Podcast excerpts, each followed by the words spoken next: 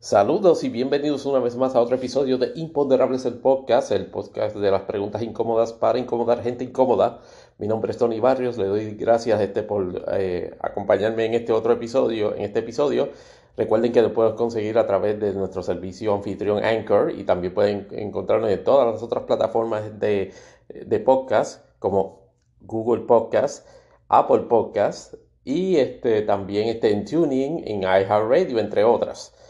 Eh, también para preguntas y comentarios, siempre en nuestra dirección de email que todavía está esperando, todavía está con los plastiquitos, imponderables-podcast at yahoo.com. También puede conseguirnos en nuestra dirección, este, en nuestra cuenta de redes sociales, particularmente en la cuenta oficial de este podcast que es eh, at impondepodcast en Twitter y pues mi cuenta personal Tony Barrios underscore 24 en Twitter también. Eh, y gracias este, nuevamente este, por, la, por la sintonía y por la atención este, en este episodio regular, que iba tiempo que no eh, trabajábamos, porque aunque ciertamente trabajamos dos episodios extra durante las pasadas semanas, eh, no habíamos trabajado un episodio regular hasta el pasado 19 de junio, en el episodio 23 llamado Sabatage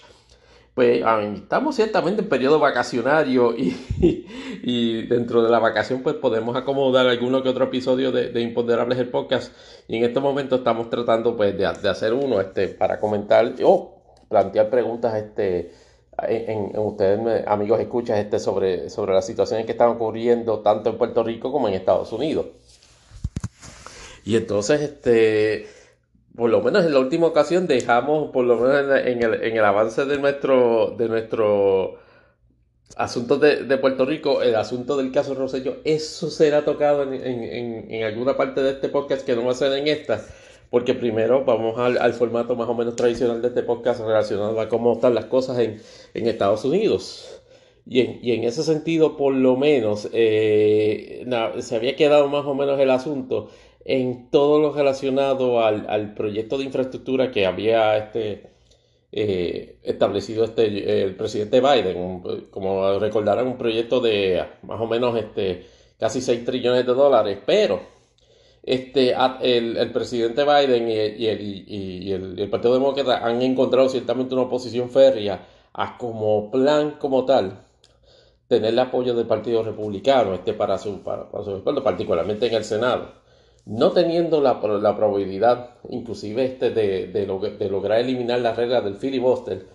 pues este, los demócratas e, evidentemente se han puesto creativos y obviamente durante las pasadas semanas se ha propuesto a, forma de, a forma de un, si se puede llamar un subterfugio, la, la propuesta de un programa de infraestructura alrededor como de 3, 3 trillones y medio de dólares obviamente para potenciar todo un sistema este, pues, de calles, cajeteras, este sistema de transportación en Estados Unidos y toda una serie de, de, legislación. Y lo, que, y lo que se busca es hasta cierto punto es a modo de, utilizando el método este alternativo que se llama el método de, reconciliación que lo hemos discutido aquí en, otros episodios del podcast pues lograr una, aprobación legislativa sin tener que lograr eh, eh, dar cumplimiento o, seguir las normas que tiene particularmente el Senado este, con relación al filibuster, que como recordarán se necesitan 60 votos para derrotar cualquier tipo de debate en, una, en, una legislación particular, sobre, sobre todo en estas, y así que en ese sentido, no teniendo la oportunidad de lograr los 60 votos, pues se, se evalúan esta, este tipo de legislación como una legislación de tipo bajo el método de conciliación, que eso lo que indica es que como es una medida de gasto, no necesariamente de, de gasto ya establecido, pues este, se, se puede trabajar con, con mayoría simple en los diversos este, cuerpos legislativos. Sin embargo, la, la medida, este, este plan de, de 3.5 trillones, aparentemente ha encontrado bastante apoyo en varios este, congresistas republicanos, tanto en Cámara y en Senado. Y aunque la opinión, aunque la postura normal de Mitch McConnell, el líder de la minoría en el Senado, ha sido siempre este alimentar este o proyectar una férrea oposición, porque el caparazón de mi tortuga sí tiene que expresar, proyectarse duro e incólume.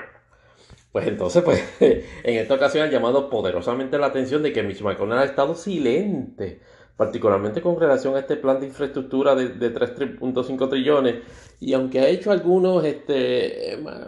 eh, objeciones así como que genéricas, wow, que eso es mucho gasto, que dónde van a sacar, no ha, no ha sido una persona que ha dicho, no, no, no tienen los votos, no inventen que no van. La impresión que se está dando es de que Mitch McConnell eh, le tomó la temperatura política a este asunto y efectivamente reconoce de que tiene cierto nivel de apoyo en la hueste republicana y no quiere proyectarse en un escenario donde él se quede solo en la oposición y tenga, digamos, qué sé yo, 55, 57, 60, 70 votos inclusive en el Senado y él se quede solo ahí, e, eso pudiese debilitar este, su, su, su posición política de liderazgo en el, en, el, en el Senado republicano, o por lo menos en la delegación republicana minoritaria, minoritaria en el Senado,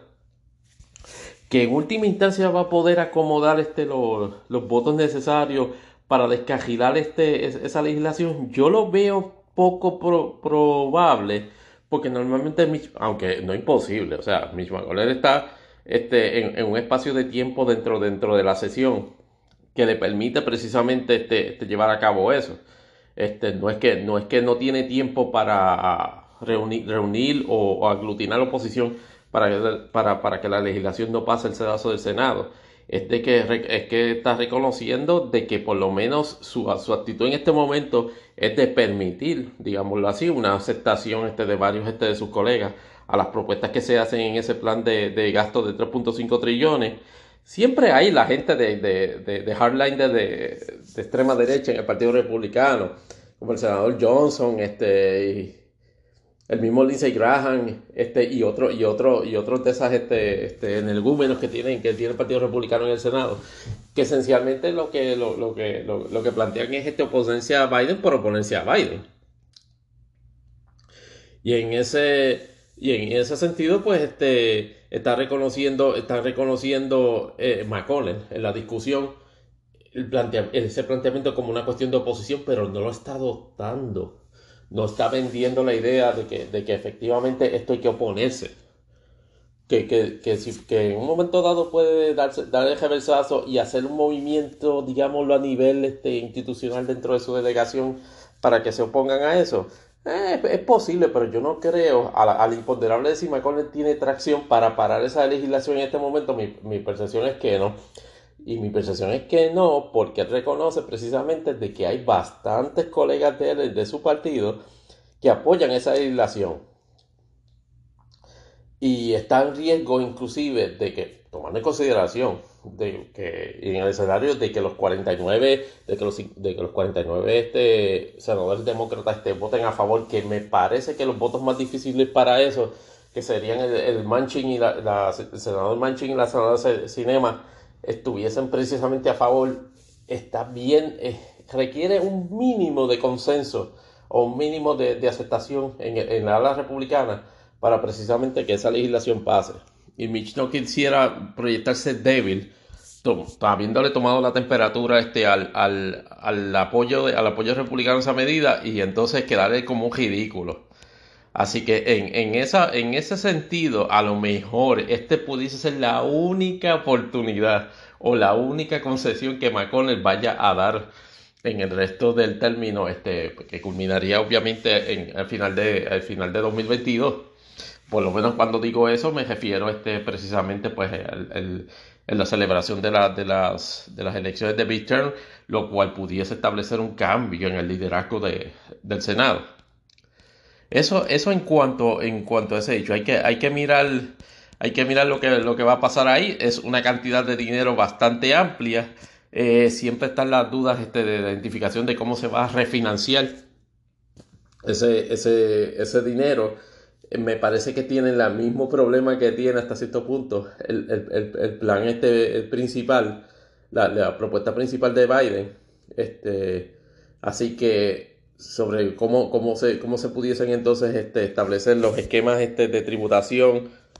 Yo entiendo, yo persisto, por lo menos soy de la idea de que efectivamente eh, subir, subir el bracket contributivo a personas que ganan sobre 400 mil dólares neto al 38-40% debería ser la alternativa.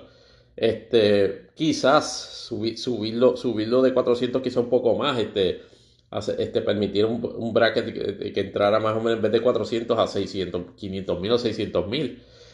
Pero eso no se ha, decidido ni siquiera en, este, en, esta, en esta legislación, mucho menos en el plan original, que recuerden que es de casi 7, 7 trillones. Es como de 6 trillones, así que no, no sabemos qué, va, qué vaya a pasar ahí. Mi impresión es que este de 3.5 de infraestructura se va a aprobar sin mucho,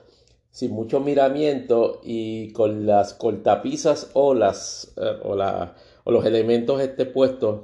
de parte del Partido Republicano para prepararse para hacer una posición cabal si el plan falla. Pero el, el, momento, el momento o la, o la victoria política a Biden, lo más seguro se la van a permitir. Con, lo, con los caveats de, este de siempre en términos de la, de, la proyección. Ahora, el otro hecho que ha estado este, eh, eh, calientito esta semana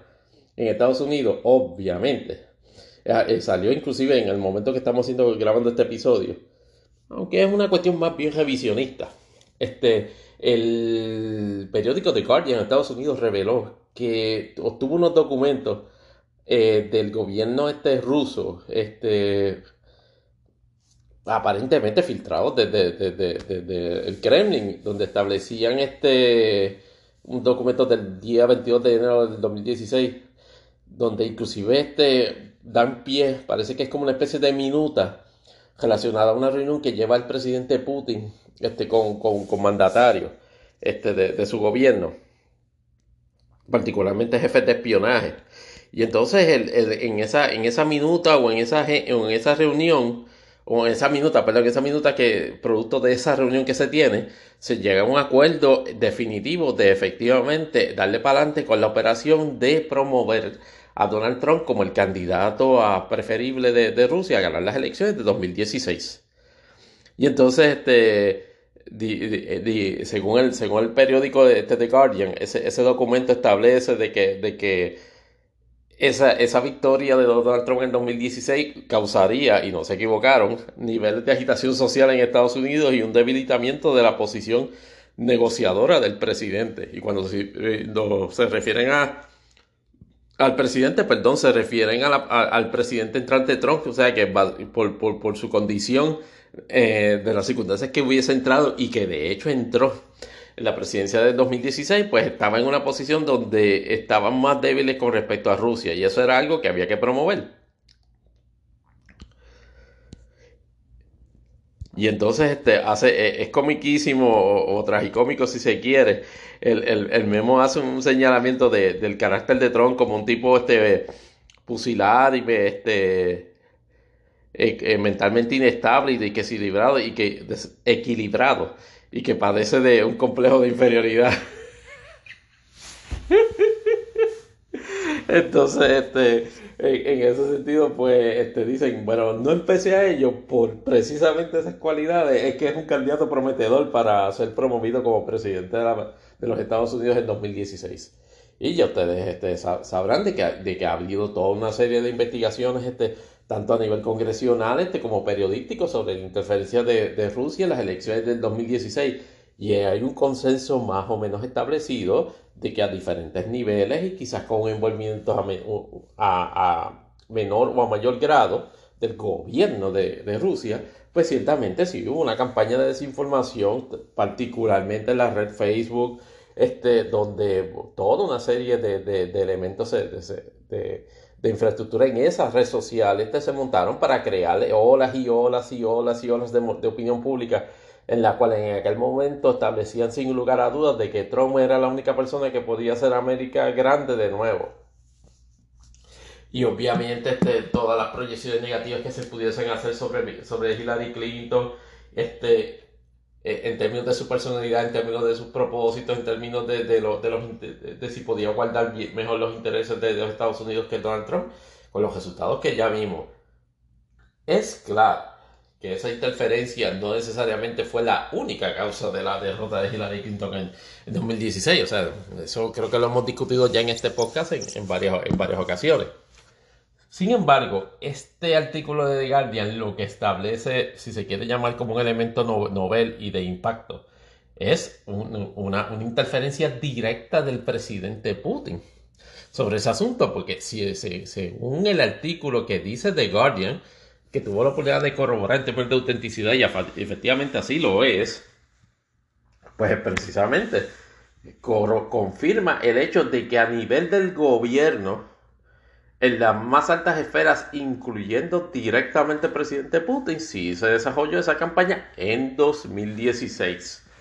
Que eso que hay que quedar claro. En 2020 pues hubo un desarrollo de una campaña similar, pero no ha habido evidencia necesariamente de que haya habido un envolvimiento directo del gobierno de Rusia sobre eso. Pero en 2016 era claro este, que se, cómo, cómo se dio esa, esa dinámica. Obviamente Kremlin este, ante el anuncio de ese, de ese artículo del The Guardian pues lo negó rotundamente. Dijo que eso es completamente falso. ¿Cómo ustedes van a decir que, que eso es un trabajo de ficción? Que ustedes siempre se pasan allá este, en el en, en, en Occidente este, este, este, alimentando esa, esa, ese cuento que no, no, no, tiene, no tiene este fundamento. Pues, pues está bien. Pero hay que, ahí quedado, hay quedado el asunto. El, el, otro detalle que estaba mirando también esta semana, que nos llamó este, un poco la eh, un poco no, bastante la atención, es que todavía sigue la dinámica con respecto a si el juez Breyer, este, parece que le están haciendo todavía cucasmona con el intento de que se, de que, de, que se retire el Tribunal Supremo. Como recordarán, el juez Breyer este, es ahora mismo uno de los, me parece que de los únicos tres eh, jueces este, conservadores eh, liberales que tiene ahora mismo el, Tribunal Supremo, el Tribunal Supremo de Estados Unidos, este, luego de la muerte pues, de, la, de la juez Ginsburg en, noviembre. Este, o me parece, perdóneme, este, en la segunda semana de octubre, me parece que fue este, segunda o tercera semana de octubre del 2020 y Brian, este, por, por, su condición de seniority, este, se ha convertido en el número 3 del Tribunal Supremo. Este, luego este de la de luego en, en ranking este luego del Chief Justice obviamente por ser juez presidente pues tiene eh, el, primer ranking este eh, luego de luego de luego de seguido por supuesto por el, por el juez este Thomas el, ranking es el juez Roberts como Chief Justice, el, segundo Clarence Thomas, que es el, juez conservador, este, por decirlo así, de mayor seniority, seguido entonces por Brian, que es el juez que, es el juez que le sigue este seniority. Este, me parece que le este, Brian ha estado sobre 25, 26 años ya en, el Tribunal Supremo de Estados Unidos, tiene alrededor de 80 y pico de, de años. Eh, y la especulación desde que el momento que Joe Biden fue designado presidente de Estados Unidos y ante la situación hasta cierto punto imprevista, hasta cierto punto no, de la muerte de la, de la, de, la juez Ginsburg, planteaba la posibilidad de que no cometer, si se quiere llamarlo así, el mismo error político de permitir que un, juez liberal o, simpatizante con las ideas este, liberales del Partido Demócrata este, muriera o, se dice una situación en la cual renunciase a su escaño, a su escaño, perdónenme, a su puesto de juez, en medio de una administración eh, republicana o de un Congreso republicano que facilitaría o dificultaría su confirmación. En el caso de la, de la juez Ginsburg, la historia nos dice que desde tan temprano como el primer término de Barack Obama, este, hubo, hubo ya, había habido ya presiones este, para que la juez Ginsburg se retirase, precisamente para permitir al presidente Obama, en, luego de haber este nombrado este, a, la, a, la juez este Sotomayor y me parece que a la juez Alito, este, y nombrar, este, nombrar este otro juez adicional. Eso en, ese caso la historia nos dice que la juez Ginsburg le tuvo sin cuidado ese asunto. Y yo entiendo que, eh, la historia en eso la va, la va a favorecer en el futuro. Ella reconocía de que sí, mira, yo soy una persona mayor, este, yo entiendo de que, pero, pero, pero mi contribución al, mi, contribución al Tribunal Supremo en aquel momento estaba muy lejos de, finalizar. Y de hecho la historia va a decir también de que inclusive murió como quien dice con las botas puestas, estando básicamente en términos. Eso, eso, eh, y el hecho de que el juez Bryan entonces ha asumido el puesto y el reconocimiento del seniority en el tribunal, ha hecho que esa misma disyuntiva, esta vez este, con Biden de presidente y bajo el control de los demócratas, el, Senado, ha puesto un poquito más de presión sobre el issue y sobre la figura del juez Bryan. Y entonces este, la realidad es que en, las diversas entrevistas que ha dado, particularmente una que me llamó la atención recientemente que le hizo, que hizo CNN, él dice que se tendrían que dar ciertas condiciones para él evaluar favorablemente un retiro prematuro. Acuérdense que los nombramientos del Tribunal Supremo de Estados Unidos son por vida. Eh, eh, les debo para el próximo episodio este, eh, saber este o en otro segmento decirle cuál ha sido la edad de, el, juez más viejo en, posición activa en el Tribunal Supremo que, que haya estado. Pero me parece, sería un caso raro ver este jueces de 90 años en el Tribunal Supremo de Estados Unidos en movimiento activo, pero la Constitución asimismo lo establece. Diferente al Tribunal Supremo de Puerto Rico, que la Constitución estableció que a los 70 tú te tienes que ir. E, eso, es así. Y 70 se consideraría, en términos jurídicos lo reconozco, 70 tú te vas súper joven. En términos de judicatura, o sea, 70 siendo juez, juez de un tribunal supremo y no mediando condiciones de salud, digamos, que afecten este tu, tu tu, noción, tu noción de realidad y, tu, y, tu, y tus procesos este de análisis o tus procesos este neurológicos, yo no veo que una persona de 70 años, 70 años está cómoda para proveer inclusive 10, 15, hasta 20 años más de, servicio este como, como, como, como juzgador en controversias a nivel de un tribunal de superior jerarquía. La constitución de Puerto Rico en eso ha sido bien de avanzada y ha reconocido, mira, no, este, tú a los 70 de verdad no, no deberías estar en, en, esa, en esas líderes. El Tribunal Supremo de Estados Unidos, obviamente, una constitución que, que, que, que, casi 200 años esté más, más para atrás en su, en su aprobación. Sin embargo, dijo, no, en aquel momento es, este, este nombramiento es de por vida.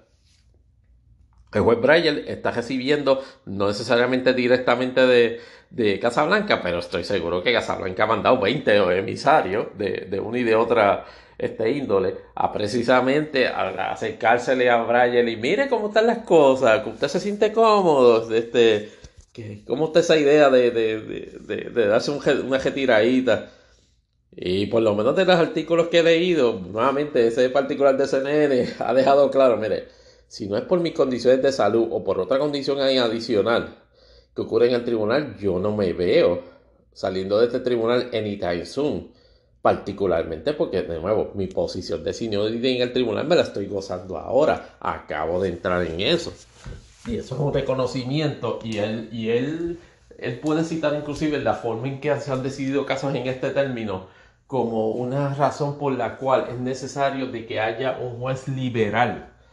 de, de alto seniority en ese, en ese tribunal porque precisamente de la forma en que se discuten los casos en el Tribunal del Supremo de Estados Unidos,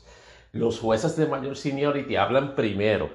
Y cuando hablan primero, obviamente hablan en el, en el, en el entendido, en la proyección de que, tienen, de que tienen más experiencia y de que se les debe dar mayor consideración. Y de hecho, los jueces, si, si se quiere llamar así, juniors del Tribunal Supremo, efectivamente reconocen eso.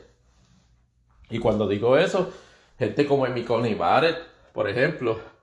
el juez Gorsuch, este, este, por, como otro ejemplo, esos son jueces de extracción conservadora que acaban, que entraron en la, en la, en la administración, en la administración este, este Trump, y, inclusive el, juez Cábano, que precisamente el juez Cábano es un ejemplo clásico de que eh, por las circunstancias que haya entrado o por la, por la, o por la no o la falta de mérito está claro de que el juez Cábano está siendo influenciado o está ya más tranquilo a la hora de tomar decisiones o de, adoptar este criterios que no necesariamente se amajan a la óptica conservadora del, Partido Republicano y mucho menos a los intereses este que, por los cuales Donald Trump lo promovió allí.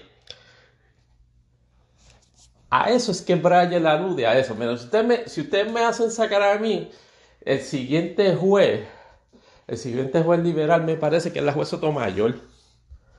Dice Sotomayor creo que es una número 7. Sería una número 6 o 7 en ese tribunal. No, yo no creo que sería, 7. Ya sería como una número, número 3 o 4. Y eso Brian lo empuja, y eso Brian lo, lo, enfatiza como una, como una forma de, hacer, de precisamente este, no, no caer en la, en la noción de, de, quitarle una herramienta poderosa al ala liberal a la hora de, evaluar los casos en el Tribunal Supremo. Claramente, él, se cuida de no proyectarse así en las declaraciones oficiales que hace eso, pero es bien, pero es bien claro, por lo menos para mí, y sé que amigos que me están escuchando en, este podcast, si se ponen a mirar, si se ponen a evaluar la situación de la misma manera, pueden llegar a esa misma conclusión. Mientras más seniority tú tengas en ese tribunal, mejor se, más respeto tienes entre tus pares. Y si, y, si tú eres un top 3, olvídate. ¿Y qué es lo que, es lo que dice este Breyer? Para los intereses de la liberal, convendría que yo me mantuviese allí. ¿Qué es lo que pudiese proponer eso? bueno, que, entonces quien se retire sea otro de los jueces. Ahí la. Yo no veo a Sonia Sotomayor. Disculpen, yo no veo a la, a la, juez Sonia Sotomayor retirándose en, algún momento anytime soon. Así que sé que ha habido movimientos en, el tribunal, es específicamente a, la persona de Breyer y es por la cuestión de la edad. Pero, ¿qué va a pasar en, los próximos meses en cuanto a eso? Ya lo, ya lo veremos, pero por lo pronto, yo no veo posibilidades este, de que efectivamente se, logre un cambio en esa postura del juez Breyer. Y entonces estaba mirando, déjame ver cuál es, según mis notas aquí, auspiciada por Samsung Note Galaxy No, mentira, no. Ese no es un. No es un, no es un, no es un, un auspiciador. Eso es básicamente lo, que tenemos con, relación a Estados Unidos. Este, en el próximo segmento vamos a tocar este, de imponderables. Vamos a tocar esencialmente cómo va el asunto número uno de, de, promesa, o por lo menos de nuestra visión este de, de qué, es lo, es lo, que pasaría con promesa, y particularmente el issue de dónde está, de, dónde está parada la opinión pública sobre el issue de la discusión de, la, de este episodio fuerte de manifestaciones este, de descontento del pueblo cubano contra su gobierno. Eso entre otros temas en el próximo segmento. Nos, vemos ya mismito.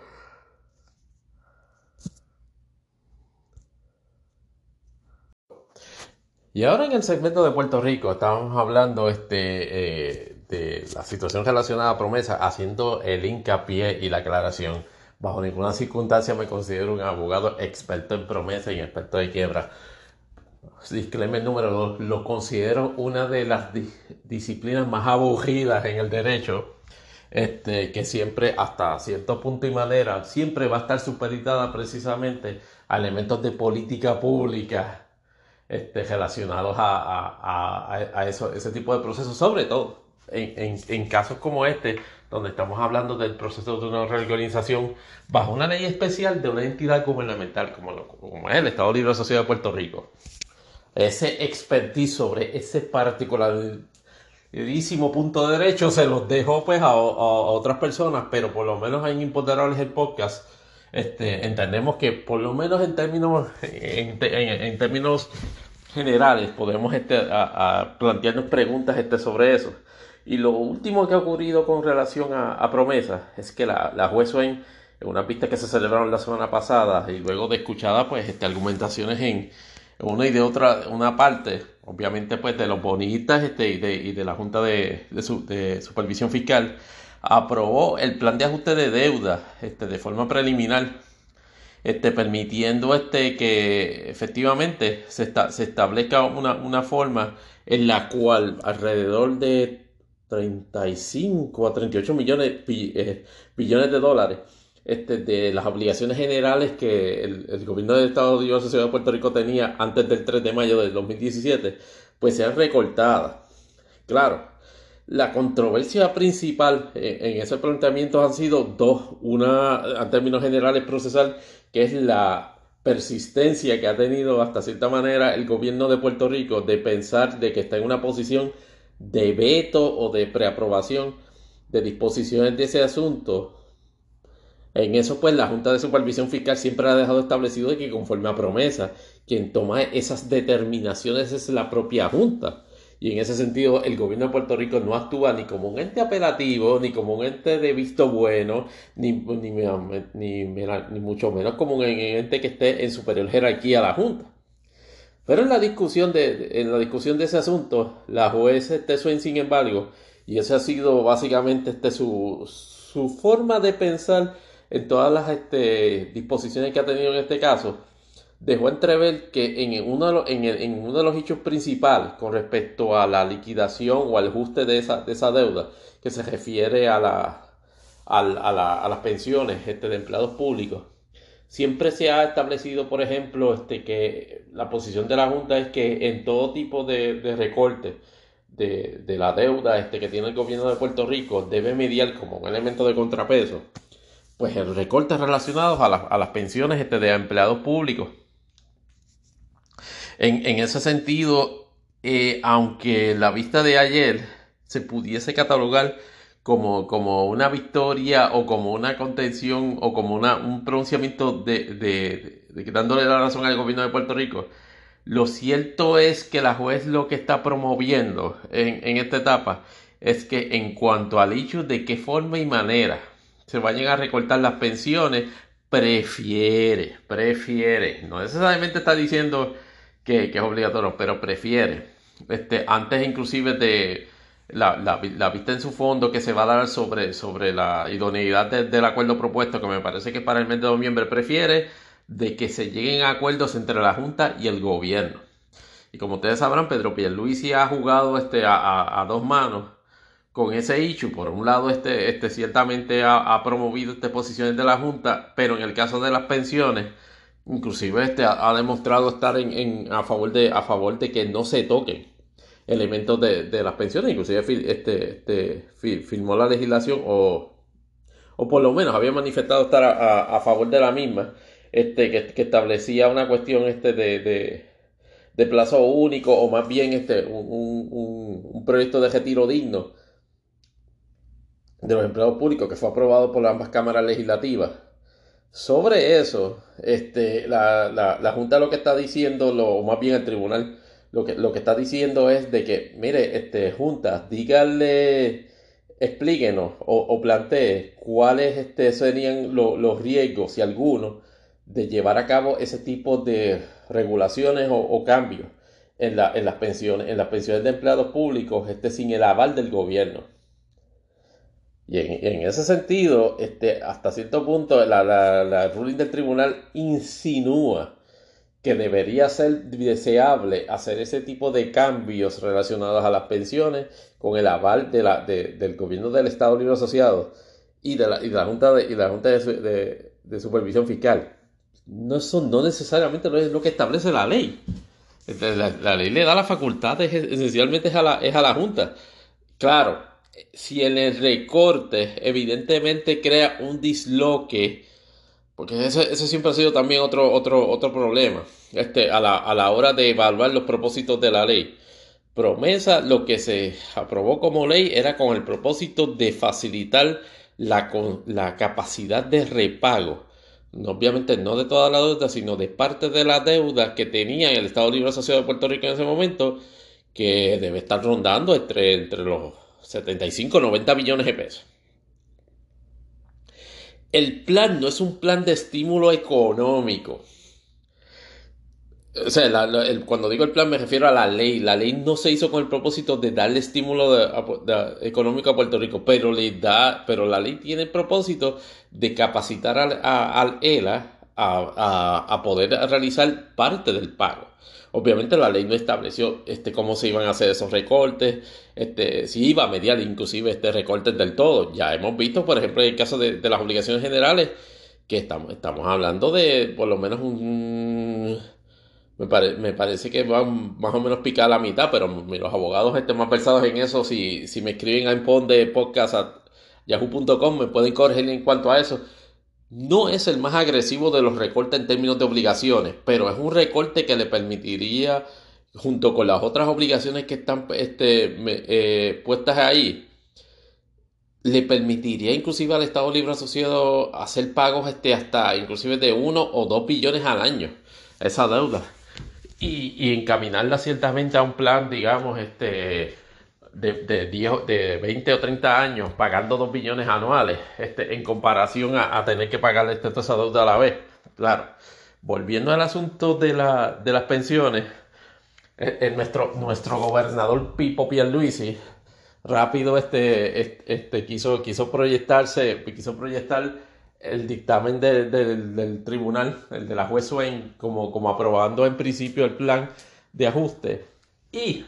pidiendo este, que, que la Junta este, justificase o estableciera este, cuáles eran los riesgos de, de, una aprobación de un plan de pensiones sin el aval del gobierno como una victoria de él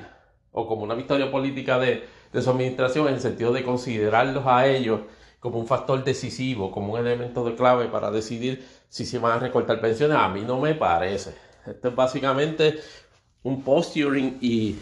aprovechándose la aprovechándose este, la, administración este, de, la, de la buena fe de la juez Wayne para resolver, eh, ese, ese, asunto. Veremos a ver si antes del juicio,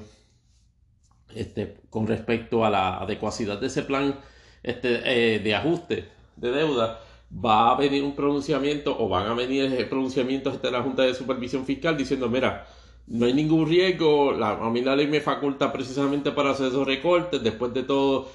tienen que mediar recortes en esa índole, claro. Aquí de nuevo sería el asunto de hasta cuánto, cuánto serían esos recortes. Hay gente, hay gente que dice, hay gente que plantea, y eso yo lo he escuchado y leído, de proponentes inclusive más versados en la materia que este servidor, de que las pensiones de cierta cantidad no deberían ser tocadas, digamos, qué sé yo, pensiones de, de 2.500, 3.000 pesos mensuales, no deberían ser tocadas del todo. Hablan inclusive, pues entonces, de, mira, si las pensiones son de 5, de, de 4.500, 5.000 dólares, esas deberían ser tocadas. Y cuando digo tocadas, eh, me, hablo a, establecer unas reducciones. ¿Reducciones de cuánto? No no ha habido un consenso en cuanto a eso.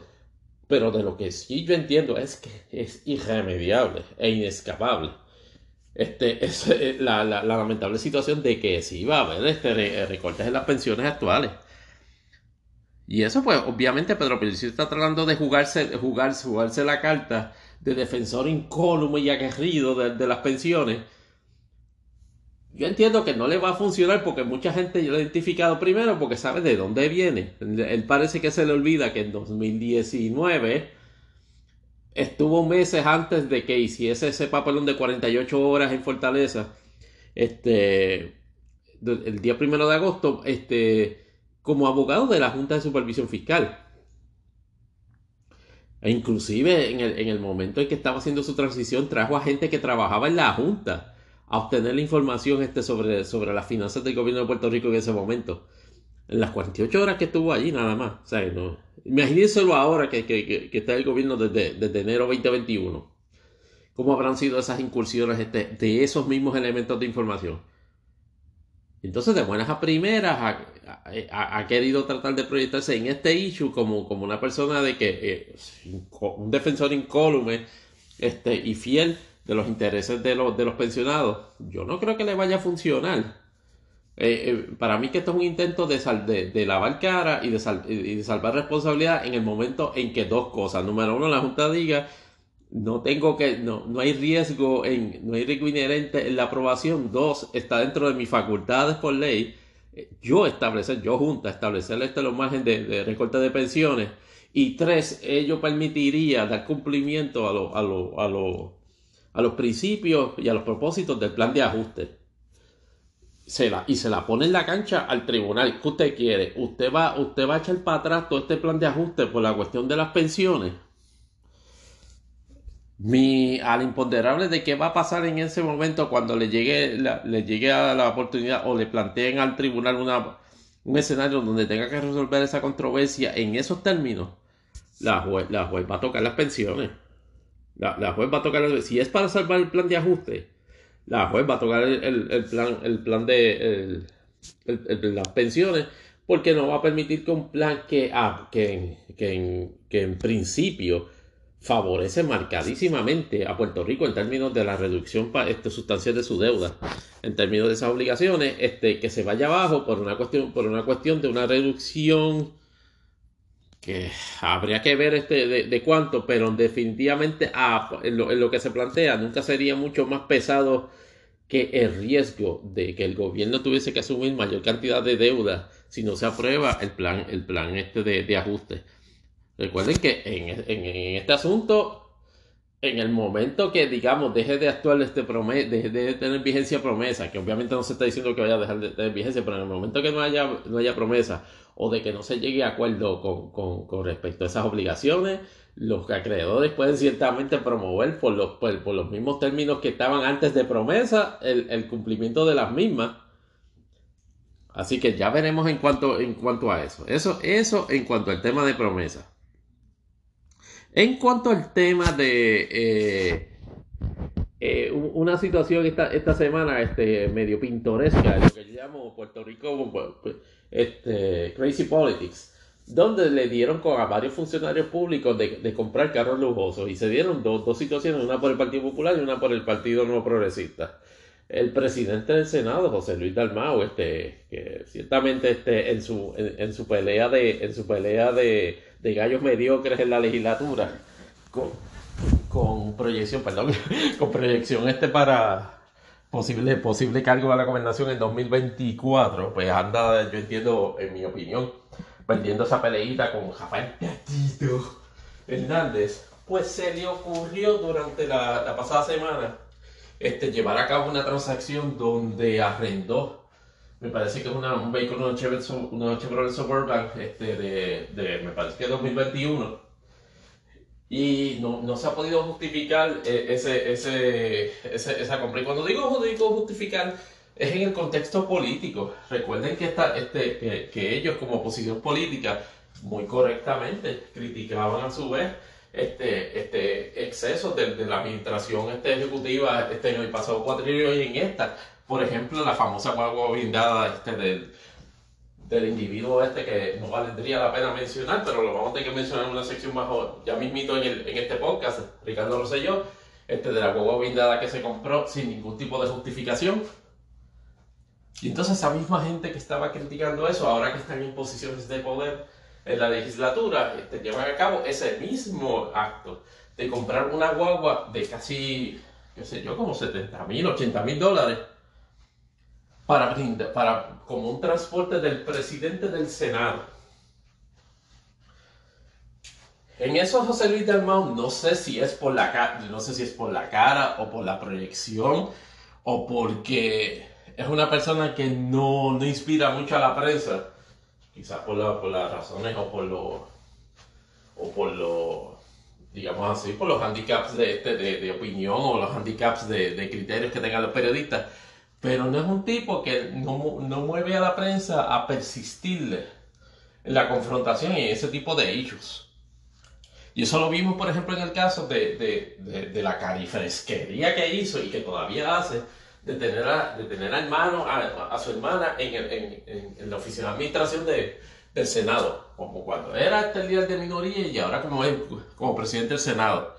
Y la percepción es que te dice cari frescamente, no, yo puedo y eso es legal, cuando en realidad no lo es. O sea, claro, hay unas dispensas en términos de la, de, de, de la ley con relación este, a, la, a la contratación de familiares.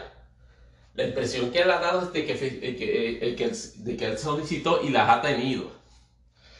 Nunca ha sido concreto en las pruebas que, se, que, tiene sobre ese asunto, pero ahí va. Y en esto del vehículo están en la, en la misma situación. No, no, yo alquile. Sí, sí, ese, ese es completamente necesario y se acabó.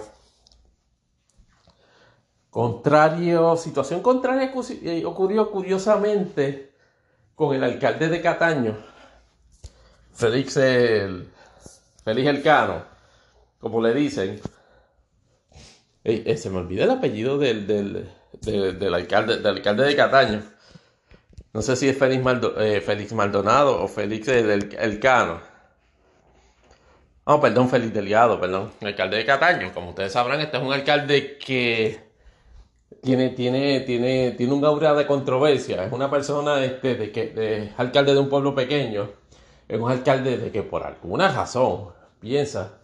o se pensaba de que tenía algún tipo de proyección más, más o menos a nivel isla inclusive este, proyecciones este, como posible candidato a la gobernación o a la comisaría residente por el PNP en un futuro que sabe Dios cuándo sea. Pero dentro de su organigrama o dentro de su organización mediática han querido siempre proyectar ese, ese, esa, esa aura en él. Sin embargo, lo persigue un gimmickcito o una situación este, extraña que muchos alcaldes y políticos este, sufren en Puerto Rico, que es la de proyectar un estilo de vida que no se ajusta a, a, a, a los ingresos. Y entonces, en este, en este último episodio, pillaron a la administración del municipio de Cataño haciendo un arrendamiento de una, perdón, de una Cadillac Escalade de 2021. No sé qué trim específico de Cadillac Escalade 2021 fue eso, pero efectivamente se dio ese, ese arrendamiento entre el municipio de Cataño a través de, un, de una compañía privada que dicho sea de paso, al principio, durante varios años ha estado trabajando este con gobiernos municipales y, gobiernos y el gobierno estatal en el arrendamiento de vehículos pesados y vehículos este de, de, equipos de servicio más bien, pero que recientemente, casualmente, ha estado entrando en el, en el mercado o en el, en el renglón de servicios de arrendamiento este de, de vehículos tipo flota. Y con el municipio de Cataño hizo un arreglo, parece de broker, para el alquiler, este arrendamiento de una Cadillac Escalade 2021 al son de 4.500 pesos mensuales. Obviamente, todo este, formó la, la controversia eso, pero ¿de qué manera? Porque estamos hablando de una, de una, de una Escalade 2021 que, si mal no me equivoco, en su trim más caro, me parece que está entre 100 y 105 mil dólares. Y aún así, un, acuerdo de arrendamiento de una, si fuera arrendamiento, bajo ninguna circunstancia llegaría a los 2 mil dólares, mucho menos a los 4.500 dólares. Y hubo, eh, y hubo toda la controversia este, sobre eso, hubo manifestaciones que a mí me llamó poderosamente, poderosísimamente la atención, inclusive de, de, los abogados del municipio dándose golpes de pecho, no, que esto es una transacción ilegal, esto, es, esto, se, esto pasó por todos los los canales, esto es una situación completamente legal. Seguido de una manifestación de la, de la Contralora de Valdivieso, de Valdivieso, diciendo efectivamente de que ella le parecía una locura en términos de administración pública, particularmente en un municipio que tiene un déficit, haber llevado a cabo un acuerdo para un arrendamiento de un vehículo para el alcalde por 4.500 dólares. Y efectivamente parece que el, intercambio de información o toda esa aura de, ataque a, la gestión del alcalde lo llevó a un momento dado del día, eh, hace, recientemente, horas atrás, a, declarar, ah, no, mira, este, cancelamos el contrato porque, bueno, yo reconozco que no fue una medida muy acertada, pero estoy claro de que no fue ilegal. Y entonces, este, como notarán, ha habido dos contrastes en cómo se desarrollaron los issues. En el caso del presidente del Senado, se, quedó con la guagua alquilada o con la guagua comprada, con la suburban. Sin embargo, este, el alcalde desistió de, esa, de esa transacción. Y cuando digo desistió, este, que se haga constar que estoy haciendo los air quotes con los deditos, porque estoy completamente seguro de que se van a inventar en el municipio de Cataño algún subterfugio para efectivamente adquirir esa guagua o seguir eh, dándole uso y disfrute a esa guagua sin que se establezca que es en un arrendamiento de 4.500 dólares. Y a lo que vamos. Y, en ese contraste, sin embargo, no pasa desapercibido que este es otro episodio este de, de Félix Elcano, este, eh, el alcalde de Cataño. Y uno se, uno se pregunta, wow, pero este Cano Delgado, este ¿Qué tan cerca está de un procesamiento, eh, de un procesamiento por las autoridades este, por su conducta?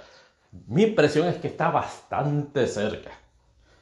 No se lo olviden, y por lo menos no creo haberlo cubierto en, este episodio, de que hace unos meses atrás también se descubrió que estuvo pagándole a una, a, a, una emisora de televisión, a Guapa Televisión, para realizar este, unas ediciones especiales de esa basura, de esa abrejación de programa que se llama este quejero este, en algún tipo de integración este, con el municipio de Cataño, alrededor de 40 mil dólares o algo así, le pagó para, para realizar esos programas, como una forma y que de atraer que el turismo. Si, si, fuese bajo esa premisa donde tenía que haber hecho, haberle pagado a la Comer para que hiciera programas desde Cataño, que es el programa que tiene 30, este, 30, 35 puntos de rating, que lo que tiene son 16. O sea, es como, es, como que, ¿qué tan estúpido creen que, es la gente? Pues por lo menos en el caso de la, de la administración de Cataño y de este señor, aparentemente piensan que la mayoría de la gente es bien estúpida para creerse ese, ese argumento. Y entonces, pues, este, este, hay unas situaciones este, también este, que se han investigado en el pasado o que supuestamente se están investigando, en, se está investigando en el presente relacionado este, a un estilo de vida donde él, pues, este, luce relojes caros, zapatos caros, este, transacciones este, de compra de ese tipo de artículos en efectivo, en un sueldo de alcalde. Oh, no, y por favor, no hablemos, no hablemos de que aparentemente este, su esposa también es un ejemplo clásico de palanqueo político. La licenciada Josana Cipre, que estuvo trabajando este, en la oficina de la representante de Charboniel, que está en estos momentos este, siendo procesada a nivel federal este, por cargos este, de, de, contratación de empleados fantasmas y que antes de eso fue inclusive, este, perdón, eh, funcionaria en la Corporación de Seguro del Estado, que yo considero que es la corporación público-privada, es el hermanito gemelo del Departamento de Educación en términos del nivel de putrefacta politización que tiene esa agencia. Pues son, son básicamente tienen esa, ambas, ambas, corporaciones, la corporación y esa agencia tienen el mismo nivel de putrefacción politiquera en, en la empleomanía y en los puestos que se ocupan allí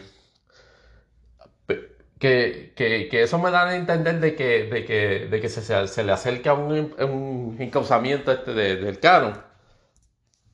del canon dedicado este por las autoridades, particularmente por las autoridades federales. Es una posibilidad, pero no necesariamente este, este tipo de evento este, lo, lo, lo ejemplifica. Claro, en términos políticos no acabo de entender por qué él no piensa a estas alturas del juego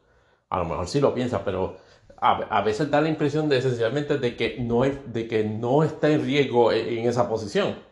Yo no creo que las circunstancias le estén ayudando a, tener esa, esa, esa, percepción. Entiendo de que en el momento si llega a haber este, un, desarrollo de acusaciones y, envolvimiento de arrestos a su persona y, procesamiento criminal, sería otro, este, otra estocada al, al PNP en términos de cualquier tipo de proyección de, qué sé yo, de tratar de levantar este impresión de que, de que están este, llevando a cabo este, de, forma, de forma pulcra sus funciones en la administración pública, pero sigo sin entender por qué en el caso de él hubo ese, ese elemento mediático fuerte, o por lo menos ese, e, ese elemento que mediara que redundara precisamente en el retiro de la transacción, mientras que en el caso del senador, con el mero hecho de negarlo, no, pasó lo mismo. Puede ser que haya un favoritismo a favor del, presidente del Senado, puede ser. Pues este, estará, estará resuelta la controversia sobre el vehículo del presidente del Senado ya resuelta. Eso estaría por verse también, pero por lo menos en cuanto, en cuanto a ese asunto de, de ellos dos, llama la atención que en días ocurrió, ocurrió lo mismo. ¿Veremos un tercer caso durante esta semana? Eso está, eso está por verse. Y último tema que, o más bien es bifurcado en, en, cuanto a Puerto Rico. Este, quedan, queda un poquito menos de un mes para el inicio, que lo que normalmente es el inicio del calendario escolar en, Puerto Rico. Y efectivamente el gobernador, o a través por lo menos de su secretario de Educación, interino, dicho sea de paso, porque ya se acordarán de este, pues, de la saga de las no confirmaciones, pero me parece que ya se aprobó este sin ningún problema, por lo menos que el, eh, el, el Rodríguez este sea el, el, secretario interino este del Departamento de Educación, pero la realidad es que de a un mes de iniciar las clases hay casi, hay más de 4.000 puestos de maestros sin cubrir. Y hay inclusive este, cerca de 700 escuelas que, que no han podido ser reparadas o por lo este, relacionadas este, pues, a los daños estructurales que pudieran haber sufrido por toda la serie de terremotos que recordarán comenzaron en 2020 y que se han estado este, ocurriendo desde entonces, claro, no a los niveles tan, tan, tan descomunales que ocurrió en 20, a, a principios de 2020, pero efectivamente es un problema de seguridad que unido a lo del COVID y a las medidas que se tomaron este, relacionadas a eso, ya mismo vamos a ese punto, pues crean una incertidumbre que de ordinario uno pensaría, bueno, no se está listo para prepararse para, el calendario escolar presencial. El Departamento de Educación acaba de anunciar de que va a empezar las clases el 16 de agosto presencial. Y como en la otra ocasión que hicieron el papelón, recuerda que hicieron el, el, empuje de realizar clases presenciales en marzo y les duró como dos semanas o menos. Pues la, vienen de nuevo a un proceso de establecer o de desarrollar una óptica de que estamos de regreso y estamos de vuelta a la normalidad con la imposición de la celebración de, la, de, las clases presenciales en esa fecha. Hay obviamente una, una, diferencia en, esta ocasión. Hay un elemento que se pudiese decir de menor gravedad. Y esto lo tomo y esto lo hago, lo describo en los términos más conservadores posibles, con relación al control del COVID. Este, obviamente no estamos ni siquiera en, una etapa donde se pudiese decir que hay que, que hay que liberar estas restricciones, pero veremos ya mismo ahorita lo que, lo que pasó en cuanto a eso recientemente. Sin embargo, eso se une a otra particularidad este, que ocurre en Puerto Rico y es, la, es precisamente la cuestión de la seguridad este, estructural de, eso, de esos edificios. El Departamento de Educación durante el pasado año no ha hecho absolutamente nada con, con, esa, con esas escuelas, no se ha reparado ni una sola escuela. Eh, no hay una declaración como tal del Departamento de Educación sobre cuáles escuelas de esas abrirían o cuáles no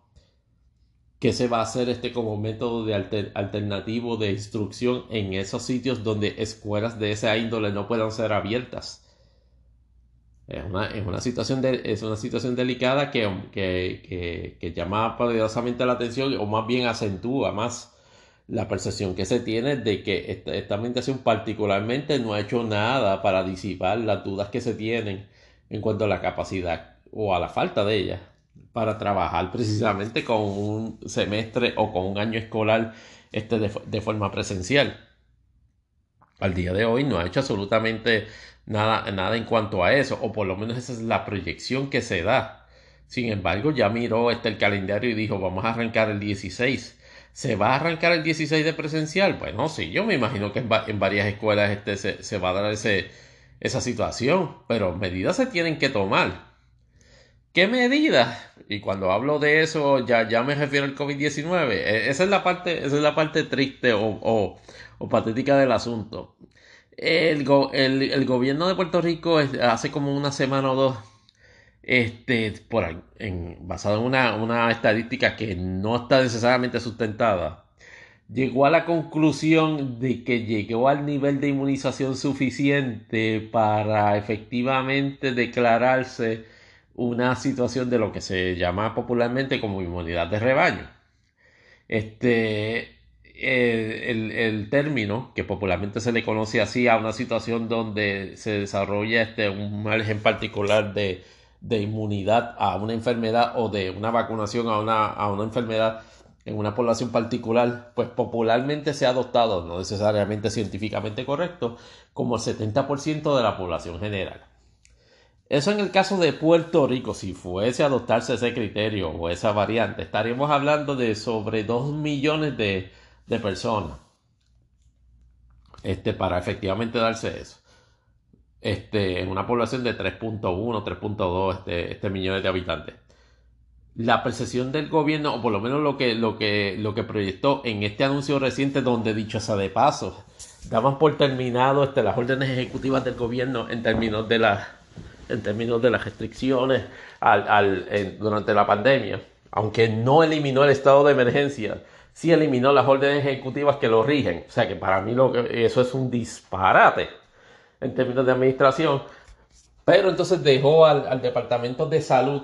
la facultad o la prerrogativa de emitir lo que ellos llaman órdenes administrativas, en donde se establecían este, o se establecen, perdón, formas de control y de, y de manejo este, de todas las actividades este, cotidianas, incluyendo las comerciales, este, en, el, en, la jurisdicción del Estado Libre Asociación de Puerto Rico. Lo primero que se hizo, efectivamente, se, se, ha dado una apertura este, total. O casi, o, casi total. Se eliminaron restricciones de horas, se eliminaron restricciones este, de, de, de cabida. Y ahora todo se trata más bien en el contexto de que si usted está vacunado, efectivamente puede en lugares públicos este, este, y en lugares privados donde personas así se lo permitan y están todos inmunizados, pues interaccionar. Y si usted está vacunado, pues no necesita usar mascarilla precisamente en lugares públicos abiertos, en lugares públicos abiertos o en lugares cerrados que así se lo permitan. ¿Qué es lo que, qué es lo que pasa? Que ahora se está desarrollando, y se acuerda la estadística que se está dando, y de hecho también es, eh,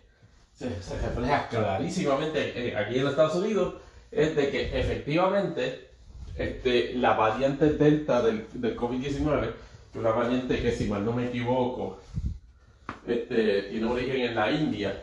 una, una, variante este, con ahora mismo del nivel de, de, contagio más, más grave, o cuando digo más grave es que de más alto, este, de las variantes del COVID, y que afortunadamente los productos de inmunización este persistente, este, el de Pfizer, Moderna y Johnson Johnson, aparentemente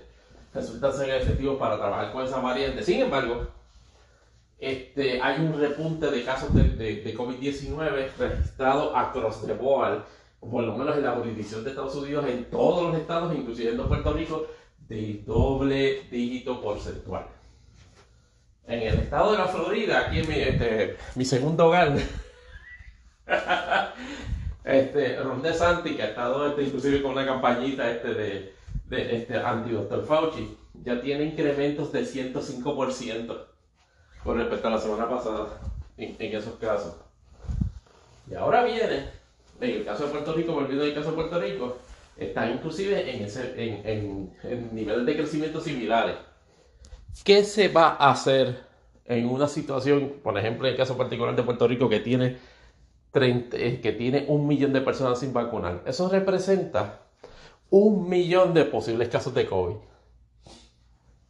un posible, un escenario de un millón de casos este, de COVID de la variante número uno más contagiosa y número dos más eh, grave o más fuerte de, de COVID-19. Mi percepción en ese contexto y, volviendo, y, circunscribiéndolo a la cuestión escolar es que yo teniendo todavía 30 días para evaluar si efectivamente tengo un repunte que me parece que así va a ser. Se va a registrar un repunte y me temo que se va a tener que volver a cierto nivel de restricción. Porque la percepción pública es que no, hay, hay, que queda, un millón de personas, eh, hay, un millón de personas sin vacunar, este, vamos a darle para adelante. Yo no digo que se retrotraiga la, la, de la actividad económica pero me parece, me parece, me parece que efectivamente hay, que, hay, hay establecer este método de, tracing en términos de dónde se están desarrollando los casos. Y número dos, ser totalmente agresivo en la campaña de vacunación. Y en este caso, obviamente, este, todos los gobiernos están atados ante, ante la eh, ausencia de un producto de inmunización para menores en, de edad escolar. Y cuando digo edad escolar, son, son menores de 12 años. Para ellos no hay ningún producto de inmunización. Lo que pasa es que los menores actúan en, en, un ambiente donde hay personas mayores. Y es esencial y es crucial de que toda persona en el que esté interactuando con ellos como parte del sistema escolar esté inmunizado. Porque si esta variante efectivamente este, pudiese ser este, contraída por menores de edad, pudiese crear una crisis monumental y turbo impulsada este, de, de, de, COVID-19 en todos y cada uno de esos planteles escolares en los cuales se habla. Y eso no tan solamente es en Puerto Rico, pero en el caso particularmente de Puerto Rico,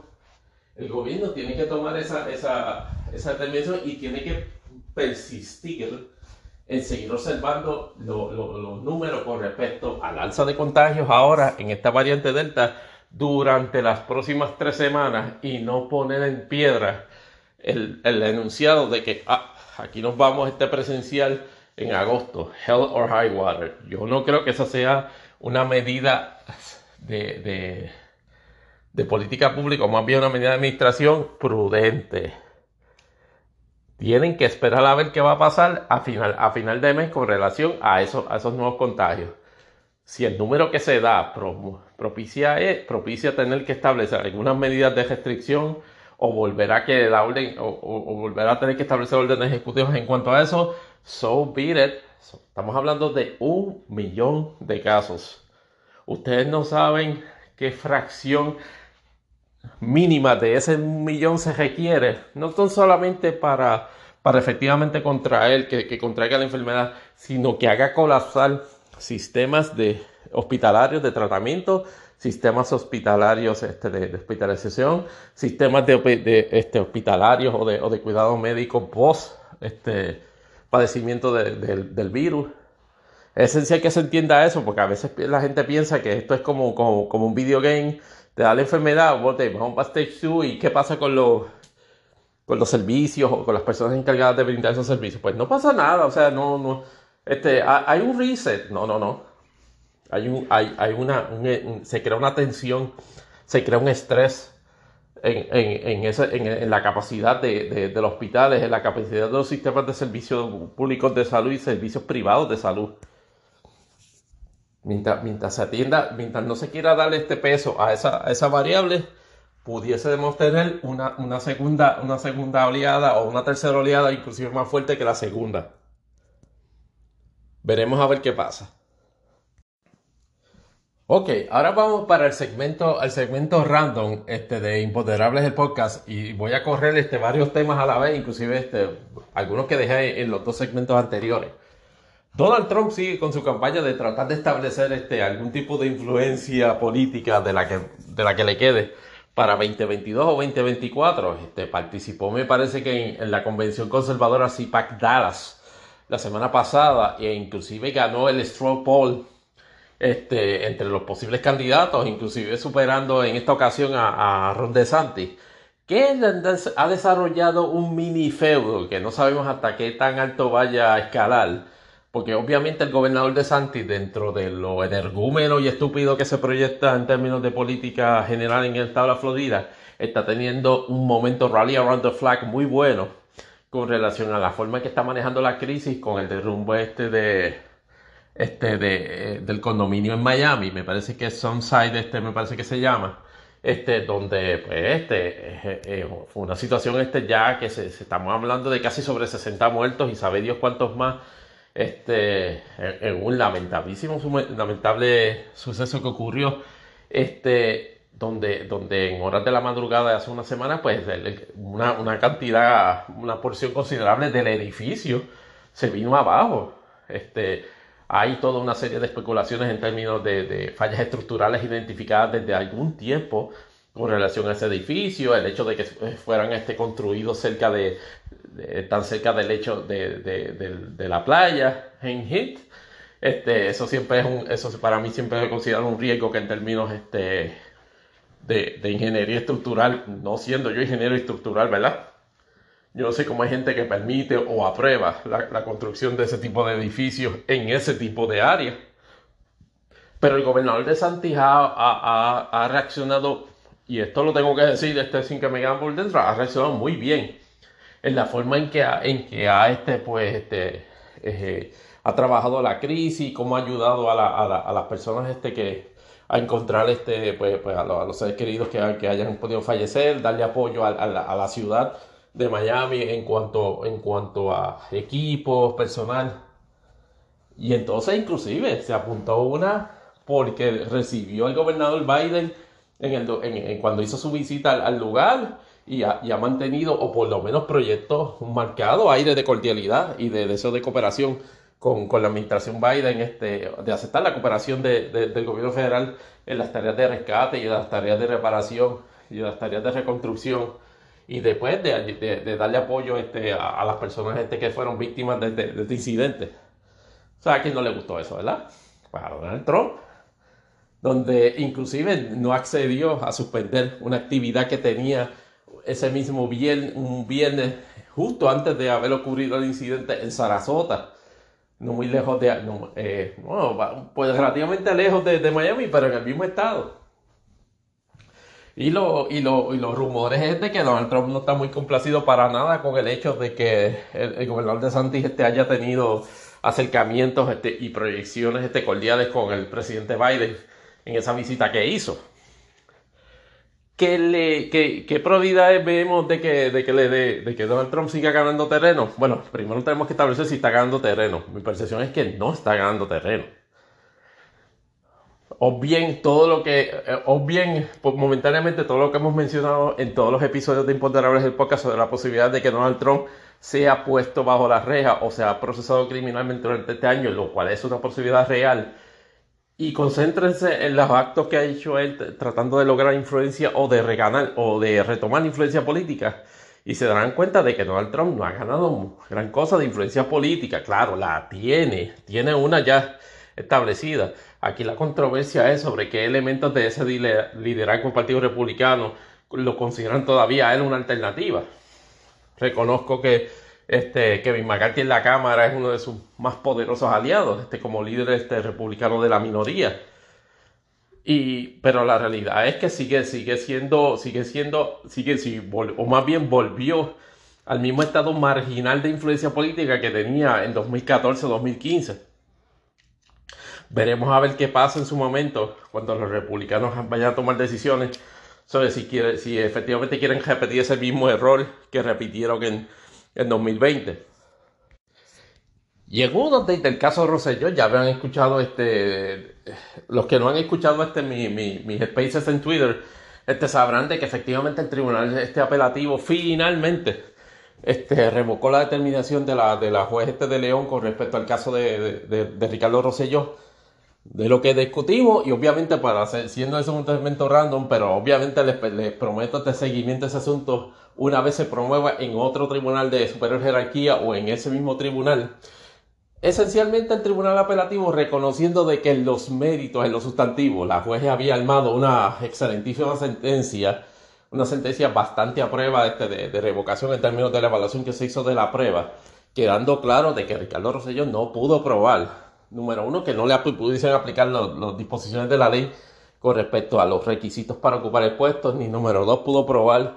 que tuviese residencia en Puerto Rico o en Washington DC. Pues el Tribunal Apelativo optó por, estar, por evaluar la cuestión del aspecto de jurisdicción. Y el Tribunal Apelativo establece de que, establece de que el Tribunal de Primera Instancia no tenía jurisdicción porque según ellos, la apreciación de de ello, de tribunal apelativo es que el tribunal de primera instancia, por una disposición de la ley, de la ley del código electoral, no tenía la facultad o la jurisdicción para evaluar issues como el de si una persona estaba adecuadamente de los requisitos para ocupar un puesto. Y, ahí, y, ahí resolvió el caso. O sea, nos llamó poderosamente la atención de que dejó dicho o dejó constatado todos los elementos de determinaciones de hechos y conclusiones de derechos que había hecho el tribunal de primera instancia en el juicio, en el juicio plenario del, del, caso. Pero aún, así, pero aún así determinó de que, mira, después de todo no hay jurisdicción. A mí me extrañó mucho que hiciese eso, porque e, eso, eso perjudica o más bien facilita la evaluación del asunto en el Tribunal Supremo. Claro, pasó, pasó efectivamente lo que pasó efectivamente lo que nosotros por lo menos en Twitter habíamos predicho, de que el único margen o la única avenida de salida que tenía los, proponentes o los entusiastas succionadores este de Ricardo Rosselló y el propio Ricardo, eh, saludos Ramón, este era efectivamente eh, apelar a la cuestión de falta de jurisdicción. Y así el tribunal eh, apelativo trabajó el asunto. Hasta donde tengo entendido, y esto es bien, interesante que lo, que lo estableciese y, vale la pena recalcar, el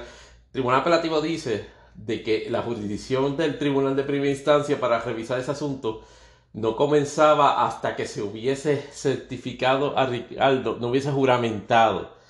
como candidato, lo cual es un, eh, honestamente y con el mayor de los respetos, es completamente errado en derecho.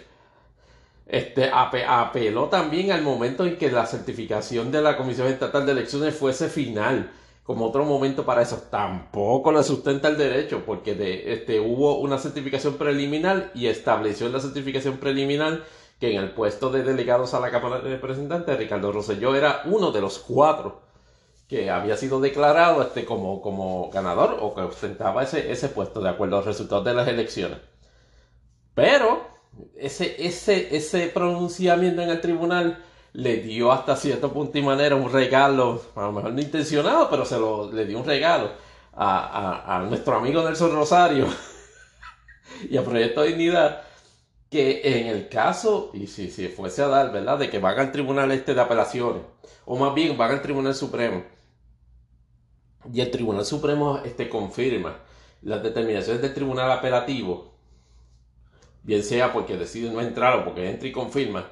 la realidad, la realidad es que de lo que de, pronuncia el tribunal apelativo es de que no teniendo jurisdicción en aquel momento, pues no había jurisdicción del tribunal no habiéndose eh, juramentado el momento, el, candidato o el ganador Roselló no habiendo sido juramentado en aquel momento, pues el tribunal no tenía jurisdicción. ¿Qué pasa cuando entonces si ya está juramentado? Pues entonces sí hay jurisdicción. ¿Qué es lo que pudiese hacer si así lo quisiese hacer este Nelson Rosario o cualquiera de los proponentes de los otros partidos que no sea el Partido Nuevo Progresista? Fácilmente cómodo, sin mucho problema, va al TPI y vuelve a radicar la,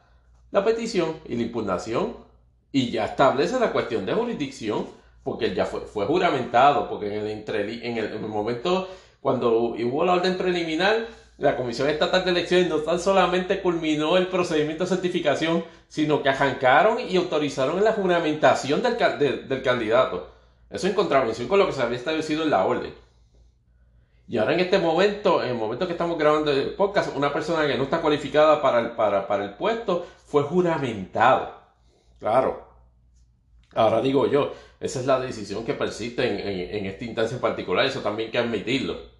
La, eh, la de sentencia sí fue revocada, la, de la, del TPI. Pues lo que hay que hacer es ir o al Supremo o volver a ir al, TPI con, unos procedimientos este, ya este, superados con respecto a cualquier este elemento de jurisdicción que se vaya a levantar.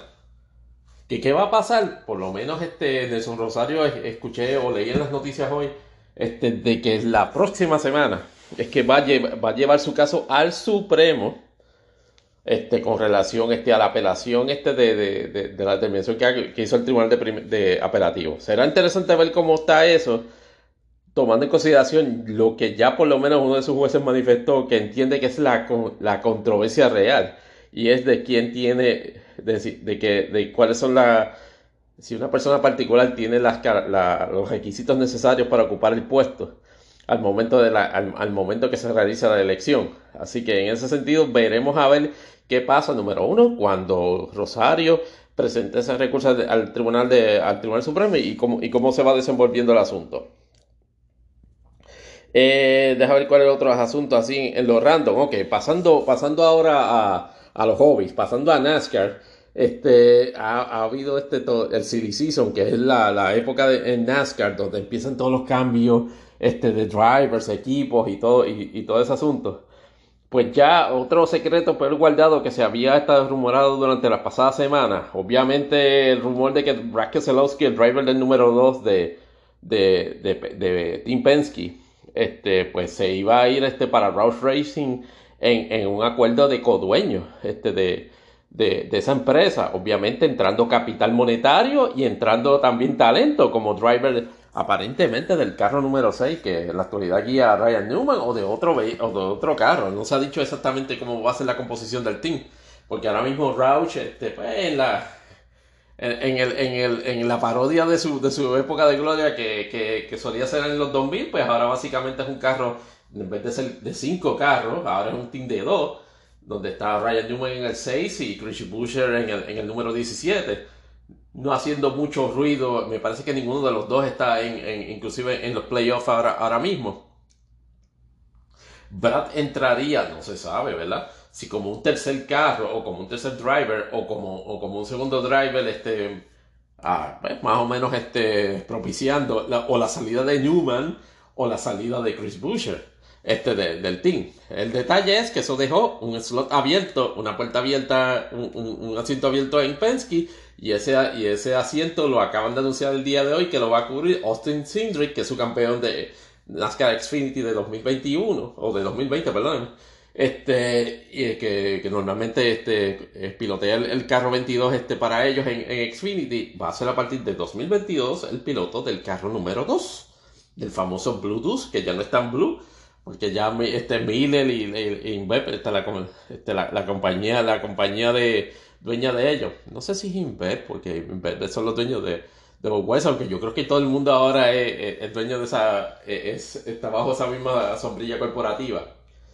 Aparentemente Discount Tire, que ha sido un, un auspiciador bastante prominente en los, en los equipos de, de, Penske, va a figurar como, como auspiciador prominente en el carro número, en ese carro número 2. Obviamente, este, las posibilidades de que entrara entonces, porque lo que se estaba especulando es que Austin Sindrick en 2022 entraría en Cup, pero como el nuevo driver del carro número 21 de Woods Brothers. Ese carro está, está siendo pilotero en la actualidad por Matt Di Benedetto. Una historia que aparente a principios está daba la impresión de que es una historia de superación de un driver este poco conocido, estuvo que, que ha tenido oportunidades, que ha gozado del favor del público. Pero en 2021, a mí, en mi opinión personal, la historia de Di Benedetto, particularmente en Wood Brothers y no sé, algunos, algunos episodios raros este, de, su personalidad, este, este, un podcast que tiene que aparentemente pues no, no parece estar este, eh, muy centrado en, en, sus proyecciones, me parece que no favorecerían ni bajo el escenario anterior de entrar Sindrick ni ahora en, en, en, este otro escenario este, la consideración de él mantenerse en ese team porque precisamente los Woods Brothers este, anunciaron que Harrison Burton, que me parece que es, que es piloto de, de Gibbs Racing en Xfinity, va a ser el nuevo piloto del 21 a partir del año 22. O sea que en ese sentido tenemos ahora mismo Di Benedetto se quedó sin, sin carro para 2022 no se ha sabido qué va, qué, qué va, a, pasar, qué, va a pasar con él. No se ha sabido este, exactamente qué pasaría con Newman o Chris Bushel en, en. Así que estamos pendientes a ver qué, qué va a pasar con, con eso. Obviamente la noticia se, se, me olvidaba que otra noticia impactante fue la de que Trackhouse, la compañía de Jason Marks y este y dale, Mr. Trio este Pitbull compró este esencialmente toda la operación de Ganassi Racing en NASCAR gana. Así que es un team que obviamente lo conocemos por todas sus incursiones en todas las otras este, varias disciplinas de motorsports, este, inclusive este, este, este Rolex, este IMCA, este IndyCar y este y, por supuesto NASCAR desde 1989 en la actualidad, pues, este, este, irónicamente, ¿verdad? Este, con, los resultados recientes de la semana pasada, tenía tiene este, corriendo dos carros en el, en el uno de Kurt Busch, que por cierto clasificó para los playoffs este, con su victoria el pasado domingo en Atlanta. Este, y el 42 este, de Ross, Chastain. Pues efectivamente este, él decidió ya este, vender la operación. Yo sí, es irónico como pasan las cosas. E, este, yo entiendo que el puntillazo, les tocaba final a esa operación, fue el hecho de que tuvieran que salir de,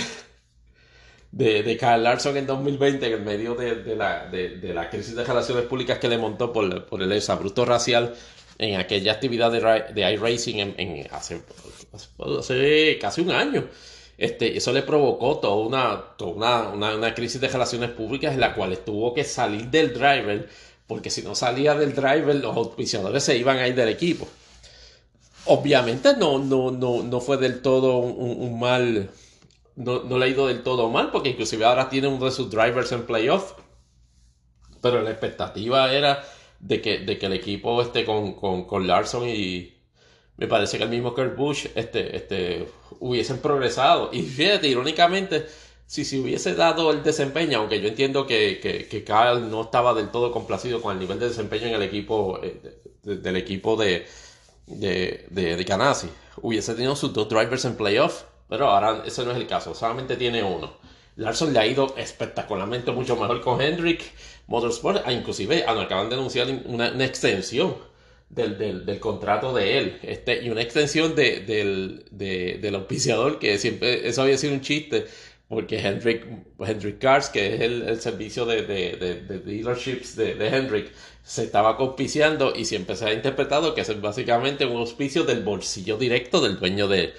del team. Y estamos hablando de 10 a 12 millones de dólares. Pero ¿qué pasa? En la renovación del contrato ocurrió algo especial. El, acuerdo ahora permite la presencia de henrycars.com en toda la parafernalia de las incursiones que haga Kyle Larson en otras disciplinas de deporte. Es decir,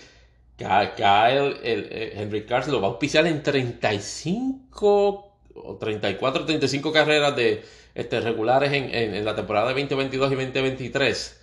Pero ese acuerdo incluye también integración de, del auspiciador en las incursiones de Cal en otras disciplinas. O sea que eso es auspicio, exposición en otras disciplinas. Y por ahí es que entiendo yo que va el, el, return on investment de esa, en ese acuerdo. Pues entonces, como les decía, volviendo a la cuestión de Trackhouse y Jason Marks y Pitbull, pues acaban de comprar la operación de, de, de COP de, Ganassi y efectivo el 2022 pasan de un solo carro con Daniel Suárez en el 99 a dos carros. Está, eh, no, no, está claro exactamente qué va a pasar. Yo creo, yo creo que van a repetir, eh, se, se, puede dar los dos escenarios, Castaigne y, y, Daniel Suárez, o Castaigne y Kurt Busch, o, digo, o Daniel Suárez y Kurt Busch. Eh, Daniel Suárez este, básicamente tiene, tiene bastante, bastante encariñado, bastante entusiasta a Pitbull con la idea de tener un driver latino por lo menos que uno de sus dos drivers en ese equipo sea un driver latino por la cuestión del cross promotion appeal. Así que yo no creo que Daniel Suárez tendría que tener una debacle, pero monumental, para no ser considerado en, 2020, en 2022. Así que yo entiendo que el segundo, el segundo auto que forme parte de ese team, según lo anunciaron, me parece que va a ser Kurt Busch por la cuestión de, la veteranía. Y que le da una, una oportunidad a ese, team de entrar en playoffs. Eso sería obviamente bajo el Team Chevy, que eso no, no, tendría, no tendrían problema. La otra, el otro escenario que, se, que, que todavía no, hemos, eh, no nos hemos enterado es cuál va a ser el segundo driver que va a anunciar entonces Team, 2311, que es el team de, de Michael Jordan y, y, y Denny Hamlin. Este, se, se, hablaba precisamente, o se habla todavía, de que Kurt Busch sea este, un, un, el compañero de team de, de, de Bob Wallace, que hasta este momento sigue fuera de los playoffs, aunque con una posibilidad, aunque ínfima de entrar, toma en consideración de que Boba Wallace en 3, 4 años que ha estado en COP ha tenido varios este, top 5, incluyendo, un, eh, incluyendo una segunda posición en el, Daytona 500 de 2019. Este, pero aún, pero aún no, ha logrado una victoria, mucho menos. Este, una que amerite este, estar en los, los playoffs, así que veremos que el, team está en su primer año, están evaluando la, actuación de, de Boba Wallace. Yo no la encuentro tan mala como alguna gente desea que esté, pero obviamente en, esa industria que es un performance base, eh, lo importante es eso. Si entra a los playoffs, está básicamente asegurado su futuro por los próximos uno, dos o tres años. Si no entra para playoffs, yo entiendo que 2022 va a ser uno, eh, está en su último o penúltimo año va a ser evaluado ese desempeño. Así que veremos a ver qué va, qué, va a pasar ahí con ese team, con, con Team 2311, con Trackhouse y con lo que se decida con respecto finalmente este, a, a Roush. En el mundo del cine y entretenimiento televisivo integrado, podemos decir de que el Marvel Cinematic Universe volvió a, su, a su forma original o a su forma habitual este, obviamente ya no en mayo, sino en agosto, porque el, el, estreno de, de, Black Widow generó sobre 80 millones en su, de taquilla en su, en su primera semana. Y entonces aquí viene un dato importante que pudiesen la gente especular de que es una invención de Disney y Marvel. Este, obtuvo alrededor de 75, 78 millones en, en, en recaudos a nivel internacional tomando en consideración de que no ha abierto en China, en ese mercado que eh, ese mercado curiosamente es más amigable para otros estudios y otras franquicias, no necesariamente muy amigable, perdón, para películas de Disney, mucho menos para películas de Marvel. Adición a eso, doméstico e internacional, Disney anuncia de que obtuvo alrededor de 60 millones adicionales en suscripción de su servicio este, Premier Access de Disney Plus para ver la película. Alrededor de 60 millones y eso son un montón de gente este, eh, anunciadas en cuanto a eso. Así que Disney está roncando de que supuestamente Black Widow en su primera semana jaló como 150 millones entre doméstico internacional y Disney Plus. Y esto es interesantísimo porque conlleva, este es el primer caso clínico de éxito rotundo de modelo híbrido de distribución de películas de cine. Hasta este momento y durante el auge del, del COVID-19, la proyección siempre había sido de que mientras no se pudiese entrenar en sala, obviamente el, método de streaming o de servicio streaming era el más abarcador. Warner Brothers en eso lo había adoptado ya desde principios de, de año, diciendo de que todos sus estrenos de 2021 van a arrancar este, simultáneamente y respectivamente si van en cine o no, van a arrancar simultáneamente por 30 días en HBO Max. Eso ha tenido resultados completamente mixtos para, para, para Warner Brothers desde Mortal Kombat, este, eh, deja ver que otra película, desde In the Heights, o sea, ha tenido resultados mixtos. No creo que vayan a tener un, éxito en la, en la misma medida, porque ahora, por, por cierto, esta semana, este viernes estrena Space Jam New Legacy y ya va por y, y, el resultado de Rotten Tomatoes la puso en 38%. Yo personalmente la voy a ver. Este, sin, lugar a dudas, este, pero no creo que vaya a ser este, el, exitazo que, que, vaya a establecer ese, los, méritos de ese modelo. En el caso de Disney, sin embargo, este, este modelo le ha resultado espectacular, porque este, este modelo le ha, le ha permitido gozar de, de, ciertas ganancias en taquilla local e internacional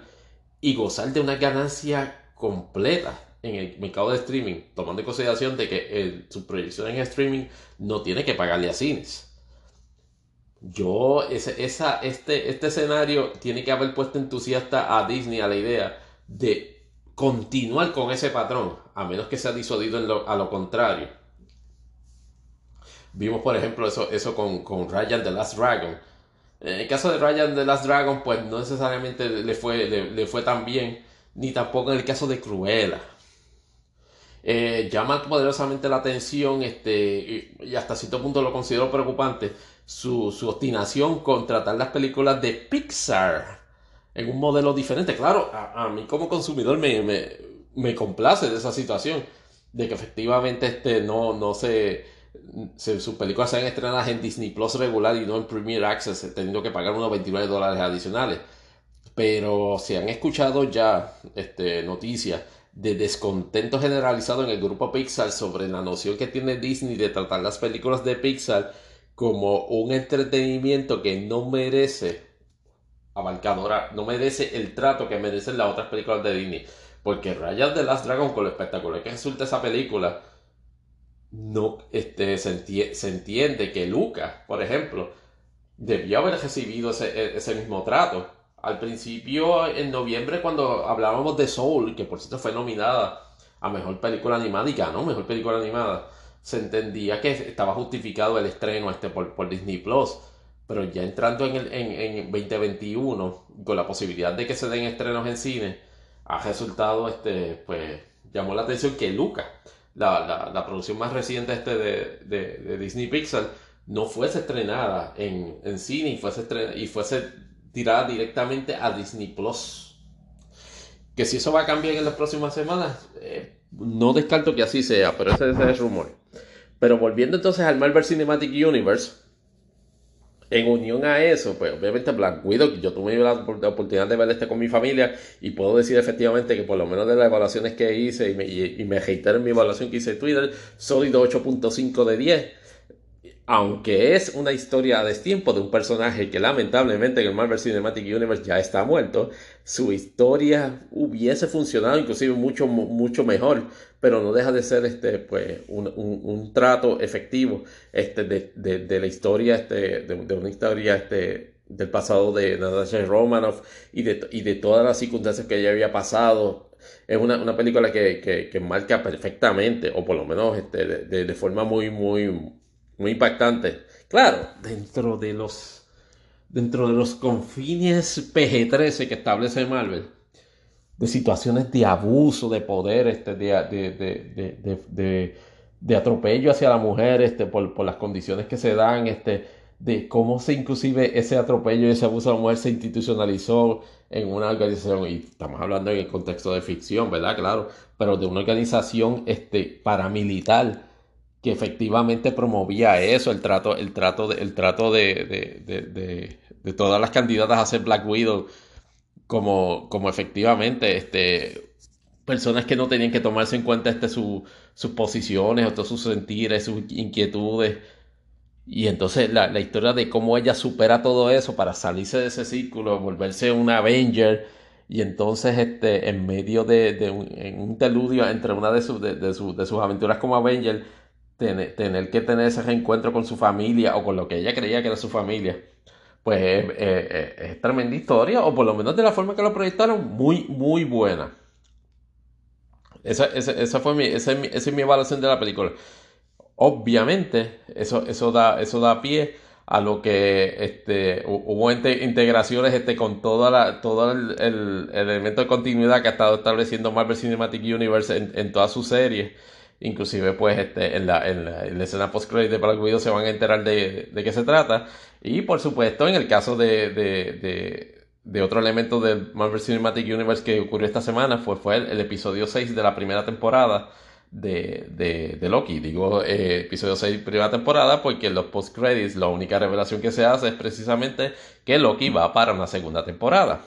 en Disney Plus, lo cual para mí es, un, hito y, es algo bienvenido porque todo el tiempo, pues todas las series que se habían presentado hasta el momento, WandaVision y Captain America and the Winter Soldier, pues se habían establecido meramente este, como elementos para establecer este status quo de ciertos personajes y dejarlo ahí, ¿no? Este, no les voy a expoliar este, por el momento el final de Loki,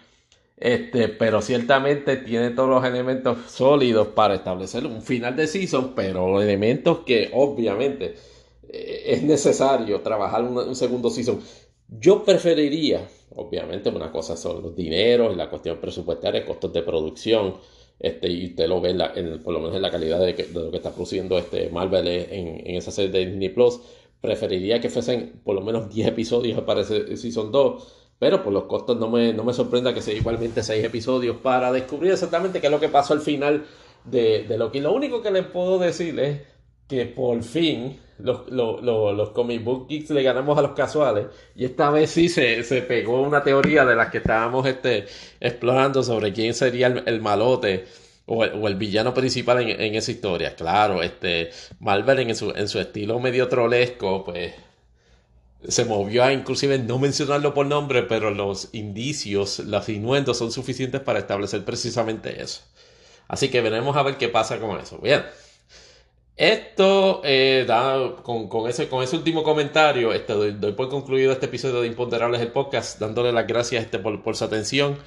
reiterándoles este, que pueden escucharnos a través este, de, los servicios podcast, este, particularmente en Anchor, Apple Podcasts, Google Podcasts, TuneIn y iHeartRadio. Este, les, pido de favor nuevamente, cuando tengan la oportunidad de escuchar estos episodios, por favor, compartan el episodio con sus amigos y enemigos para que se eduquen. Díganle, digan, mira, edúcate, escucha escucho un buen podcast, modestia aparte, pero de nuevo, les agradezco la, oportunidad de escucharme y les agradezco todos los intentos que hacen este de, de, compartir este, este, contenido. Este, esperamos este, encontrarnos en otro episodio durante este periodo vacacionario de forma regular, pero si no, esperamos vernos prontito en otro episodio más de Imponderables el podcast. Se me cuidan. Bye.